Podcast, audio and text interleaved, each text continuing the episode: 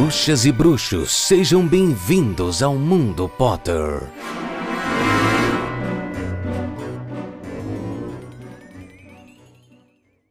Sejam todos muito bem-vindos a mais uma edição do Mundo Potter. Eu sou o Itamar Santos e quinzenalmente a gente tem um encontro para falar de Harry Potter. Mais especificamente, a gente comenta capítulo a capítulo dos livros criados pela J.K. Rowling. E nessa temporada a gente está falando sobre Harry Potter e o Cálice de Fogo. Esse é o nosso episódio de número 63, capítulo de número 2, A Cicatriz. Mas eu não faço nada disso sozinho. Com vocês, o meu amigo Paulo Rodrigues. Salve galera, beleza? Como é que vocês estão? Como passaram esses últimos 15 dias? Espero que muito, muito, muito, muito bem, porque a gente passou muito bem. Inclusive, melhor ainda eu vou passar daqui uns dias, quando estaremos todos juntos comendo o quê? Comendo o quê, Ita? O que a gente Chester. vai comer? Não. Comendo uva passa em tudo aquilo que existe de alimentos. Eu não tenho problema com uva passa. Você é velho. Eu vou derramar uma lágrima agora. A gente já discutiu que pessoas que não têm problema com uva passa são velhos. Eu odeio jovem. Eu odeio jovem. Eu odeio. Eu odeio quem gosta de uva passa. Ai, que horror. Eu gostaria de dizer que estamos aqui nesse podcast para gravar, entendeu? A gente só tá aqui porque a gente assinou um contrato. A gente, entendeu? Tem cláusulas a cumprir, então assim, a amizade não existe. Já A foi gente brejo. só já aqui é só obrigações contratuais mesmo. E é isso, entendeu? E aceitem, lidem com isso. Eu não sei me relacionar com alguém que gosta de uva passa. Desculpa, mundo. Faz parte, né? Imagina você ir comer salpicão na casa do Ita. Em Ai, junho. Junho. Hum. Tipo, nada de Natal. E de repente, por livre e espontânea vontade, tem uva passa no salpicão. É uma delícia. Eu, eu adoro uva passa, eu adoro ameixa, adoro ameixa em conserva. Eu amo um bolo de doce de leite com ameixa. Ai, meu Deus, chega me deu água na boca. Parece que eu tô ouvindo a minha mãe falando dos gostos dela. Sabe uma coisa que eu adoro e muita gente odeia? Sorvete de passas ao rum. Eu amo sorvete de passas ao rum. Gente, você tá igualzinho a minha mãe. Eu vou apresentar vocês dois, vocês vão tomar sorvete juntos. Vamos, vamos sim. Com certeza. Qual é o nome da sua mãe mesmo? Henriqueta. Eu e a senhora Henriqueta, entendeu? Sentados na varanda, com cada um com uma tacinha, entendeu? De sorvete de passas ao rum, metendo pau. E você? Que Aquele menino, dona Henriqueta, como pode aquele menino? A minha mãe me ama. Ela não tem nada pra falar mal de mim. Ah, deixa eu e ela sentar junto que eu vou contar pra ela umas coisas que você anda fazendo por aí. Ela sabe tudo que eu faço. Graças a Deus. Graças a Eu Deus. sou um menino de ouro. um menino de ouro. Adoro essa expressão. É um menino de ouro. Tão bom esse menino. Mas a gente não tá aqui pra ficar falando das nossas vidas pessoais. A gente tá aqui pra falar o quê? Da vida pessoal de Harry Potter. Que provavelmente não gosta de uva passa. Ah, com certeza não. Com certeza não. Com certeza o Harry não gosta de uva passa. Mas antes da gente começar a falar do capítulo bonitinho e tudo mais, eu queria comentar sobre o quê? A gente já tá aqui no mês de dezembro, mas em novembro a gente teve dois acontecimentos legais, né? Um é que Harry Potter e a Pedra Filosofal voltou para os cinemas, então um grande alvoroço, os fãs felizes porque puderam ir no cinema, finalmente assistir esse filme. Guerra Claro, de né? varinha na fila do cinema, gente brigando, criança chorando, a mãe não vendo porque tava querendo comprar ingresso. Uma loucura. Sim. Então, se por acaso você não tá sabendo, vai ter uma reunião aí de elenco de Harry Potter para um especial que vai ao ar na HBO Max a partir do dia 1 de janeiro. Então, a gente tá aí na contagem regressiva para esse acontecimento, né? Então, a gente vai começar o ano muito bem em relação a Harry Potter, o que é muito legal. E eu tô animado. Você tá animado, Paulo? Eu tô muito feliz, embora eu não tenha tido tempo, confesso pra vocês, de estudar um pouco mais a fundo como vai ser essa reunião. Eu tô só acompanhando ali por cima no Instagram, mas já tô assim, ó, com o coraçãozinho palpitando. Já consegui pessoas pra assistir a reunião comigo. Então a gente vai passar a virada juntos, tomar champanhe, acordar feliz e assistir Harry Potter à reunião junto com os amiguinhos. Vai ser tudo. Sabe o que você podia fazer? Um drink de suco de abóbora, bem fresquinho, bem, bem gostoso, sabe? Tipo uma mimosa pra tomar assim no brunch. O que que é uma mimosa, você- amigo? É suco de laranja e champanhe, Hum. entendeu? Fazer assim, uma versão com suco de abóbora, bem fresquinha, ali no brunch do, do dia primeiro, né? Porque vai estar tudo na ressaca, essa é a verdade. É por causa da festa da virada. O que me fez lembrar, e festa da virada, me fez lembrar de Friends, porque eu tô assistindo Friends. Melhor E- série impossível. E Friends tem sempre dois momentos, pelo menos pra mim agora, né? Porque eu sou não sou um grande fã de Friends, mas agora eu tô assistindo toda a temporada. Já posso me considerar um fã de Friends agora, pois estou na última temporada. Então tem toda a temporada, tem dois eventos muito importantes que a gente quer ver. É Natal, né? É... Que na verdade é tudo junto. É Ação de Graça, Natal e a festa da virada, né? O Réveillon. É muito bom. Todas as piadinhas são muito boas. Eu amo o lance de ter que beijar alguém à meia-noite. Isso não vingou aqui no Brasil, né? Isso eu, pelo menos, nunca fui numa festa assim que todo mundo fala, ah, tem que beijar alguém na boca na vida. Nunca rolou. Ah, eu já participei, mas por poucas. Aqui, pelo menos. Contem pra gente se isso rola aí na região onde vocês moram, se, se nas festas de Réveillon isso rola, porque aqui, pelo menos, na minha localização aqui, Zona Sul de São Paulo, não me lembro disso rolar. Amigo, hoje em dia rola qualquer coisa a qualquer momento. Ah, vamos todo mundo sim. beijar na boca ao mesmo tempo. Isso daí acontece toda hora nas festas. Faz, Sim. faz tá. uma rodona, dá beijo quádruplo e segue o baile. Sim, mas eu tô falando de uma coisa meio de tradição, entendeu? Hum. Desculpa. Mas chega de enrolar, porque nós já estamos enrolando demais e a gente, na verdade, tem que trabalhar. A gente tá aqui para falar de Harry Potter, então já, já estamos emendando para outro assunto, tá certo?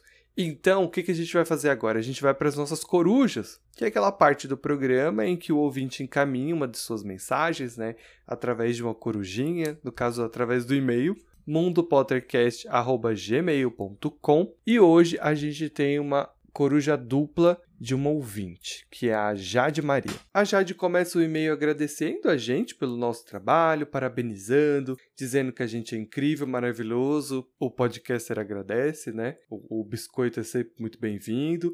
Ela diz que a gente é a melhor dupla dos podcasts, entendeu?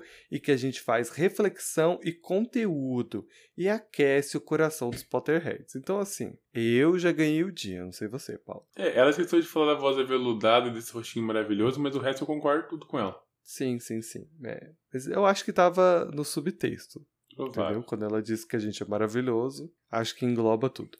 Ela conta que no momento que ela mandou esse, esse e-mail, ela estava no episódio número 43 do livro Harry Potter e o Prisioneiro de Azkaban, no capítulo 6. Borras e folhas de chá. Ela manda uma coruja não especificamente sobre esse capítulo, mas sobre uma velha discussão que se tem neste nesse podcast.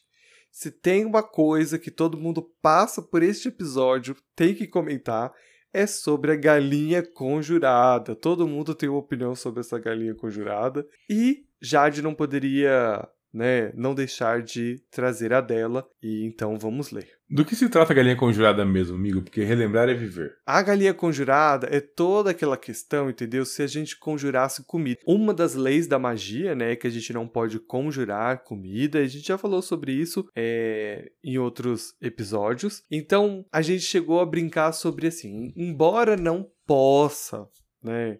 Tipo, não é que você não possa fazer, mas você não deve comê-la, né?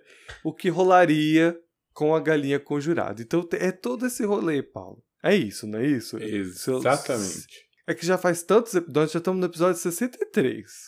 Isso Entendeu? deve ter sido Então, no assim- episódio 15, 18. Não faço a menor ideia. Mas. Faz tempo. Enfim, faz tempo. Então a Jade diz o seguinte. Ela disse que gostaria de fazer um paralelo, né, com a galinha conjurada. E esse paralelo ela quer fazer em relação a Naruto, já que é algo que o Paulo gosta bastante, fazendo uma ligação entre o feitiço e os jutsus de Naruto.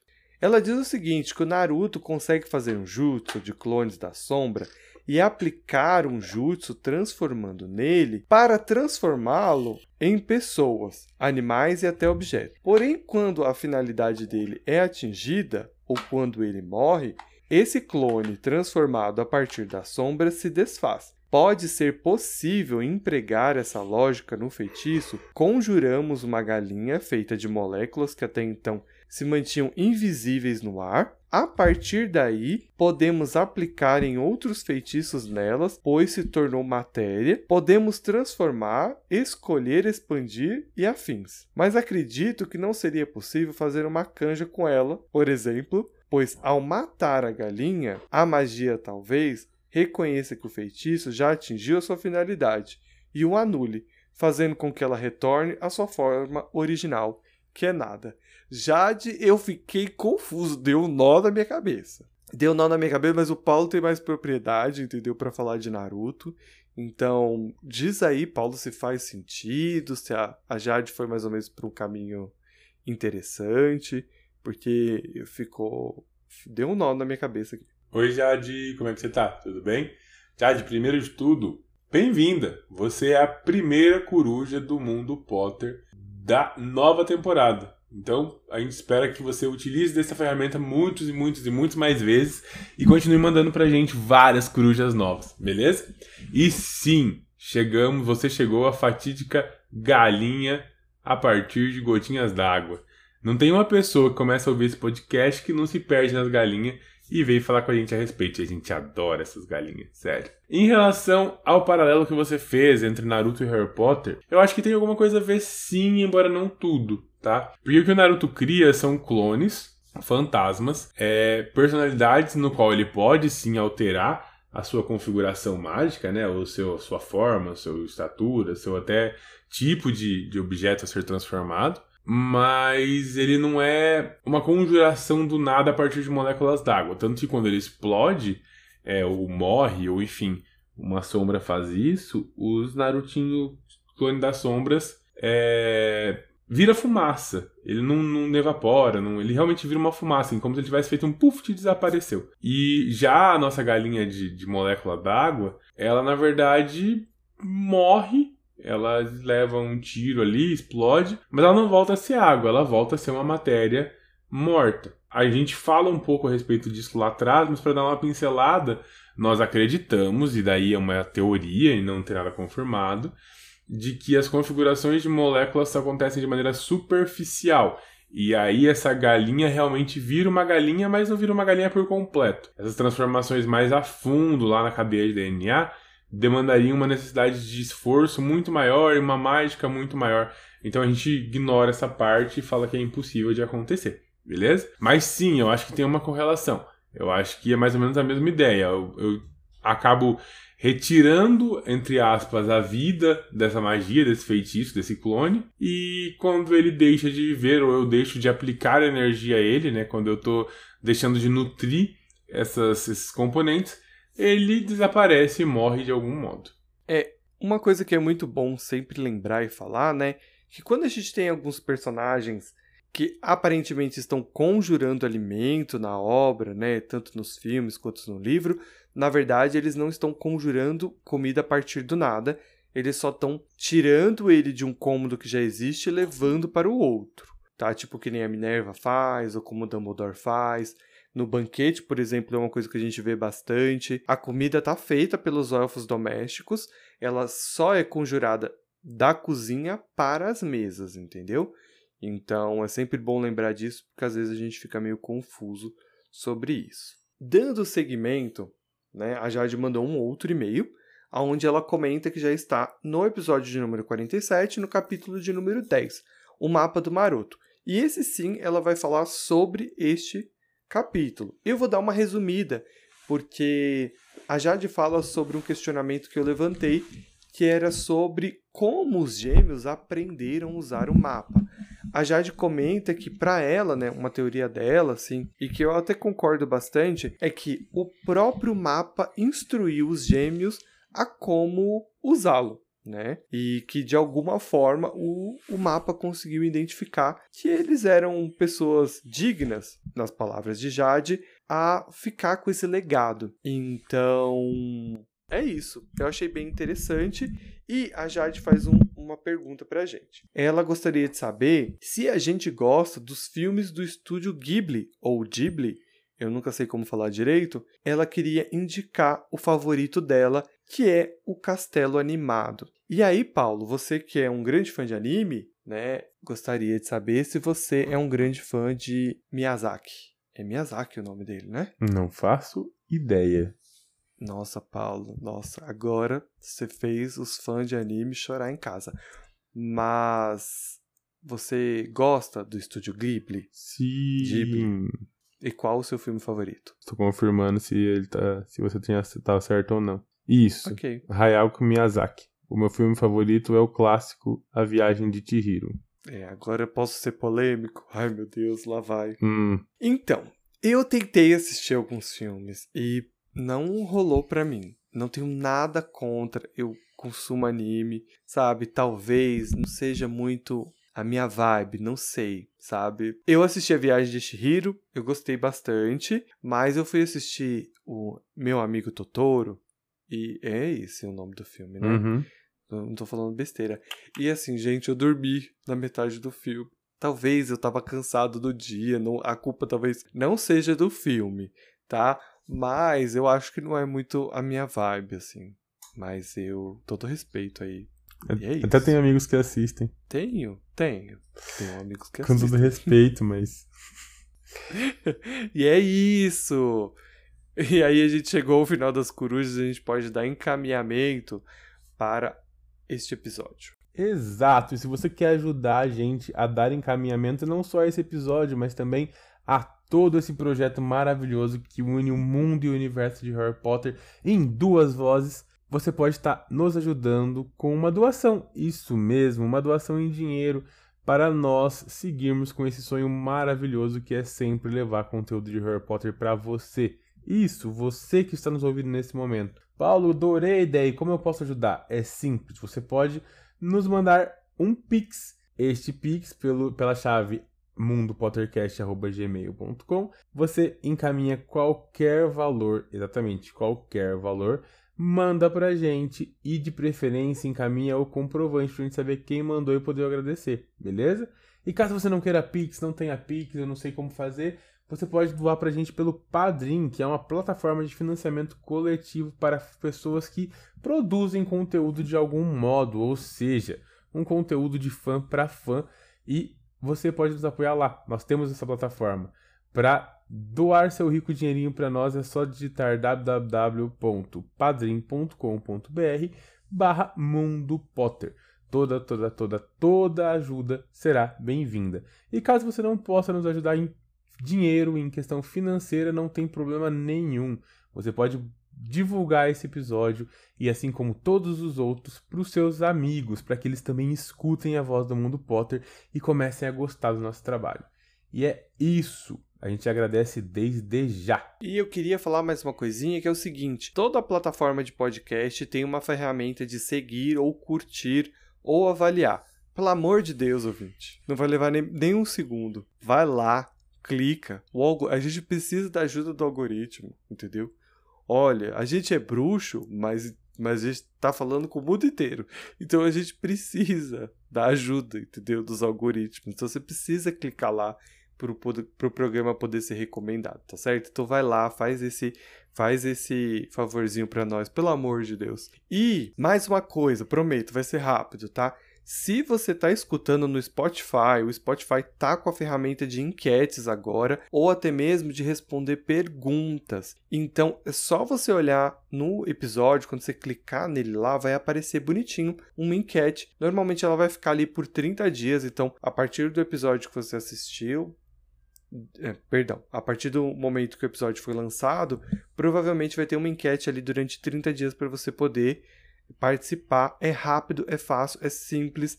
Então, por favor, entendeu? Vai lá e faz isso. Ou então, na parte de responder perguntas, eu vou deixar como se você pudesse fazer o seu comentário sobre o podcast, entendeu? Então vai ficar em aberto, você pode mandar sua mensagenzinha falando gostei do episódio, tá incrível, ai meu Deus, vocês esqueceram disso, ai meu Deus, vocês falaram besteira, enfim, tá certo? Vai lá e dá essa força pra gente de novo, porque isso é muito importante, tá bom? Então é isso, quem faz a divulgação desse podcast são vocês. Então se você ainda não foi lá, não curtiu, não divulgou, não comentou, não participou das enquetes, o momento é agora. Faz isso, não custa nada e ajuda pra caramba os amiguinhos aqui. Então vamos para a sinopse do episódio. O Harry acorda assustado e com a sua cicatriz doendo. Como o garoto havia previsto, o Lorde das Trevas está tramando algo. Preocupado com a dor na cicatriz, Harry decide enviar uma carta para Sirius. E o Harry, né, é, acorda de madrugada, muito assustado, com a sua cicatriz doendo, ali queimando como brasa. O Harry vai até o espelho para ver como está a situação da cicatriz, mas aparentemente ela está normal, embora ele esteja sentindo muita dor. É, e o Harry ele começa então a recobrar o que que ele estava sonhando, entre muitas aspas, porque o Harry na realidade não estava sonhando, ele estava tendo uma visão. Ele lembra de, de ver pessoas conversando e ele se lembra de ser o Voldemort e o Rabicho. Ele lembra, por exemplo, de uma cobra que estava enrolada ali aos pés do Voldemort e lembra também de um senhor que ele nunca tinha visto na sua vida e que em determinado momento ele cai no chão. O Harry se sente muito confuso em relação a todos esses, esses sonhos, essas imagens, e ele não sabe dizer exatamente né, o que estava acontecendo ali. Então ele aos poucos vai se lembrando de tudo e tentando colocar ali na cabeça dele uma certa lógica do que ele viu. Exato. Chegou a uma certa altura que ele não fazia ideia se ele tinha, se ele tinha acordado pela dor na cicatriz ou pelo susto do sonho entre o Voldemort tá matando alguém e o Rabicho tá ali junto. Acontece que, independente do porquê ele acordou, ele não conseguia mais dormir. E ele ficou ali observando seu quarto, olhando os materiais escolares que ele tinha ali espalhado pelo quarto, é, observando que aquela bagunça toda ia ser intolerada pelos tios dele, e que tudo aquilo que geralmente ficava trancado no malão, agora estava disponível para ele poder é, usufruir durante as férias. Como que ele conseguiu isso? Simples. Ele utilizou a grande desculpa de ter um padrinho criminoso, fugitivo e que gosta muito dele. Então o negócio é o seguinte, Dursleys: ou vocês me deixam ter as minhas coisas, ou então eu vou denunciar vocês pro meu padrinho e ele vem aqui e come vocês vivos. Até porque, pelo tamanho do cachorro que ele é, ele comeria mesmo. O que é interessante é que a gente vai ver isso no próximo capítulo, essa barganha, vamos chamar assim, entre o Harry e o tio Walter. Mas uma outra coisa importante é que no sonho o Harry é, vê né, todo o diálogo ali do, do Rabicho e do Voldemort e descobre que o Voldemort e o Rabicho assassinaram alguém, mas o Harry não consegue se lembrar o nome dessa pessoa. E, claro, ele descobre que eles estão planejando assassiná-lo, né? O que não é novidade para ninguém, mas o Harry fica com essa informação aí. Bom, o Harry continua preocupado com a cicatriz, né? Fazia muito tempo que ela não doía e ele achava que se ela estivesse doendo era porque o Voldemort estava meio que por perto. Então, assim, ele estava tenso. E ele decidiu que ele precisava conversar isso com alguém. E ele não sabia com quem. Primeiro ele cogitou os Dursley e falou: Esquece, tá louco, irmão? Depois ele cogita seus amigos. Ele pensa primeiro na Hermione. E o engraçado é que ele escuta uma vozinha na cabeça dele com a mesma voz mandona da Hermione. Que logo fala para ele o seguinte: Hein, por que você não pede ajuda? Fala com o Dumbledore, ele vai te ajudar. Enquanto ela fazia uma pesquisa na biblioteca lá da Madame Prince sobre cicatrizes que doíam durante os sonhos. Bom, Harry acha um pouco provável que ela pudesse achar algo nos livros que o ajudassem, já que ele era provavelmente a única pessoa que sobreviveu a um feitiço da morte, um feitiço esse que deixou o menino ileso se não fosse por uma cicatriz em forma de raio no cantinho da cabeça. E também, ele não ia mandar uma carta pro Dumbledore no meio das férias, né? Pelo amor de Deus, Harry tem um mínimo de senso. Férias é férias, não é ficar mandando mensagem pro professor, não. Você é meu aluno, você sabe o que eu tô falando. Então o que ele fez foi, bom, Deixa quieto. Não. Ele ainda levanta um questionamento importante. Ele se pergunta onde Dumbledore passa suas férias. E eu quero saber de você, Paulo. Onde será que Dumbledore passa as férias dele? Ilhas Maldivas. Sunguinha prateada com estampinha de lua, a barba presa num rabo de cavalo de barba, o cabelo em forma de trança, óculos de sol hypado e ele não passa protetor solar, solar e é aquele tiozão que fica com duas marcas de mão no peito. tá, tá bom. Eu, eu pensei que talvez o Dumbledore ficasse no castelo mesmo, sabe? Ele tem cara de, ai, cansado, sabe? Já viveu muito. já farriou muito, sabe? Agora, ai, nossa, canseira. O nome disso é estereótipo, amigo. Não pode ser assim. Por quê? Por porque ele é velho? É. Não, porque é o que eu faria. eu só tô me colocando no lugar do personagem. Estereótipos, amigo. Estereótipos. Bom, mas o Harry, então, cabe a ele imaginar um outro amigo, né, nessa situação. Que no caso é o Ron. Ele, ele pensa ele como o Ron reagiria e nada bem, né? Porque ele sabe que seu amigo ia ficar muito preocupado e iria ficar questionando o Harry se, se realmente o Voldemort estaria por perto ou não, ficaria muito preocupado. E, e, e o Ron perguntaria para o seu pai, né? Se ele sabe alguma coisa sobre cicatrizes e tudo mais, e sobre elas doerem e tudo mais. Então Harry logo pensa que se, o se o Sr. Weasley ficar sabendo da história da cicatriz, logo a senhora Weasley vai ficar sabendo. E aí, entendeu? Ela vai ficar muito preocupada. Logo, todos os todo mundo vai ficar sabendo da família Weasley. Os gêmeos vai ficar zombando dele. Então o Harry descarta essa possibilidade aí bem rápido. Ele também lembra que ele foi convidado para passar uns dias, né, no final do verão, na casa dos Weasley. Então ele já logo se imaginou chegando lá e recebendo um monte de perguntas de todo mundo sobre a cicatriz. Então ele descarta essa possibilidade. Harry percebeu o que ele realmente precisava naquele momento, que era ter os pais por perto. Era ter alguém que ele pudesse confiar e que ele tivesse certeza absoluta que só ia entender o que ele falava, abraçar ele e, se possível, apoiar. Era disso que ele precisava. Ele precisava de um adulto que pudesse se abrir sem ser julgado. E aí que ele lembrou: pera, eu tenho um adulto assim agora. Eu tenho uma pessoa por mim. Sirius Black, meu padrinho. Tudo bem, tudo bem. Só havia dois meses que eles tinham se conhecido. Mas o padrinho falou pra ele que se ele precisasse, ele podia chamar. Inclusive, já tinha até pedido pro Harry morar com ele. E isso teria acontecido se o Rabicho não tivesse, sei lá, fugido e deixado Sirius ainda como um culpado. Ai, Rabicho, sério. Alguém leva esse rato daqui. Mas, enfim. O padrinho até tinha correspondido com ele algumas vezes, né? Lá no verão passado. Ele não estava falando exatamente aonde ele estava escondido, mas tinha mais ou menos uma. O Harry tinha mais ou menos uma ideia, porque ao invés de corujas, o padrinho estava utilizando aves tropicais cada vez mais lindas e maiores para carregar as cartas para ele. Então ele tinha quase certeza que o padrinho estava lá no sul. Porém, não importava muito a localização dos Sirius, porque a Edwiges é capaz de encontrar os Sirius aonde ele estiver. Então, a carta vai chegar até o seu padrinho. E aí, então, o Harry começa a escrever essa carta. E aí é o seguinte, olhem só. Caro Sirius, obrigado por sua última carta. A ave era enorme, quase não pôde passar pela minha janela. As coisas continuam na mesma aqui. A dieta de Duda não está dando muito certo. Minha tia o pegou contrabandeando rosquinhas fritas e açucaradas para dentro de seu quarto ontem. Meus tios disseram que vão ter que cortar a mesada dele caso ele continue fazendo isso.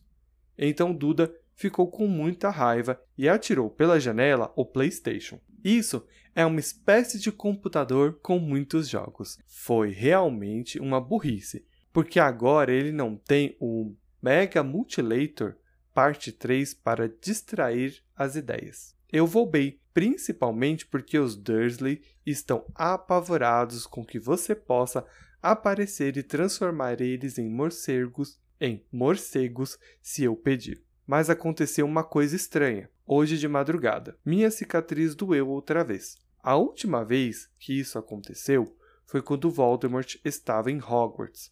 Mas acho que ele não pode estar por perto agora.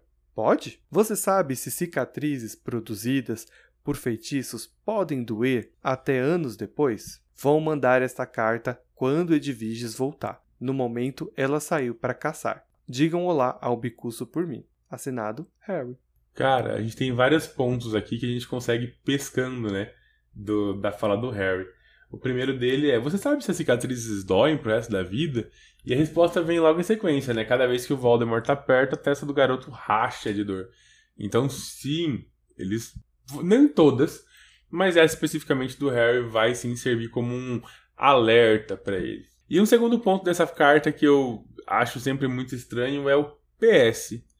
Eu vou mandar essa quarta só quando a Edvirges voltar, no momento ela tá caçando. Então, assim. Que, que tem essa frase de relevância? É que é uma criança, né? É tipo, ele é muito novo, então. Como ele tá escrevendo ali no momento, né? Então eu achei fofo, assim. É como se a gente estivesse escrevendo um tweet. ah, eu vou mandar uma carta assim quando a Edviges voltar, entendeu? Hum. Eu, eu acho fofo. Eu entendo, né? Porque não faz sentido você falar aqui, né? Enfim. Mas eu acho fofo. É como você falou sobre a cicatriz também. É já indicativos para a gente ficar de olho, para ficar claro que existe uma conexão entre eles.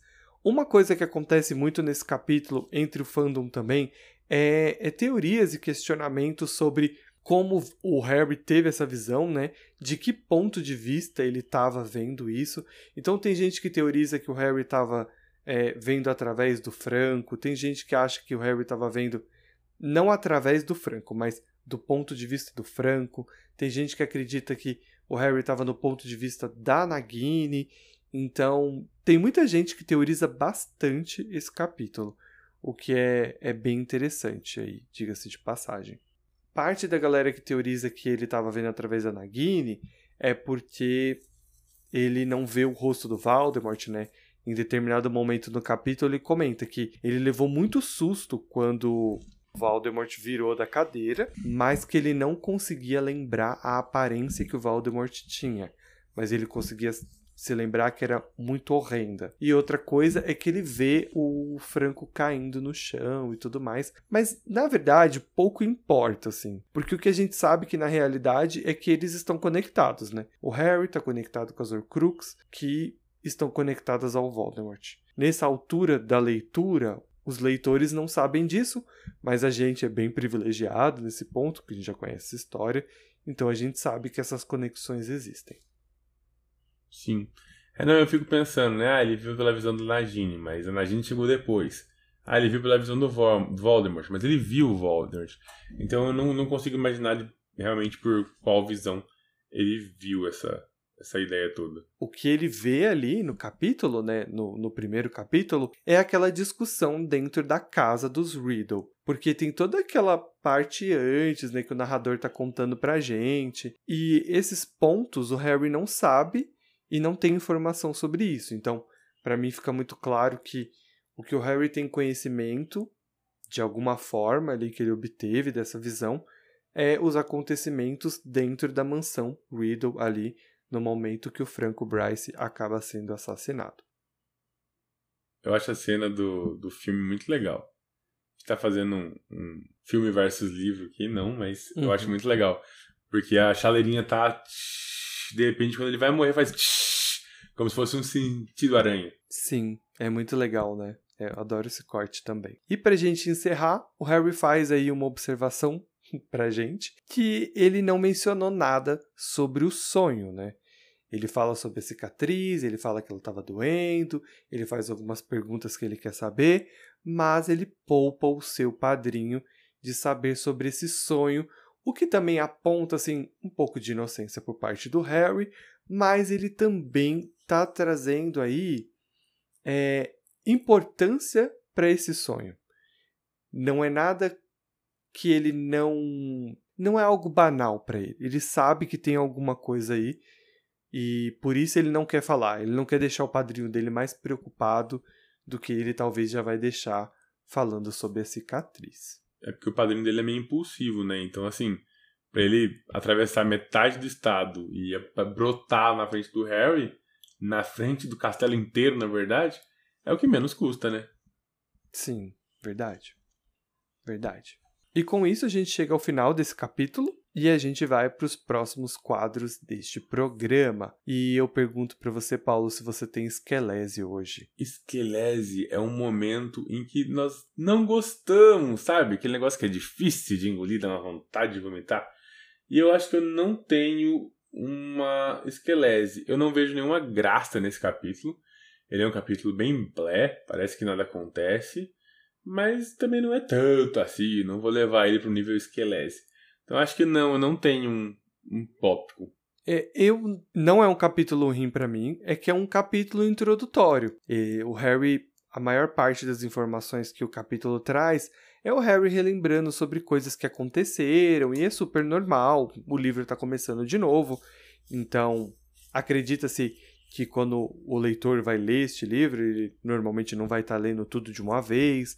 Então você precisa situar ele dos acontecimentos e tudo mais, relembrar os acontecimentos para que você possa assistir essa história. Então, acaba ficando um pouco repetitivo aí a partir do momento que a gente está fazendo essa leitura totalmente seguida, tá certo?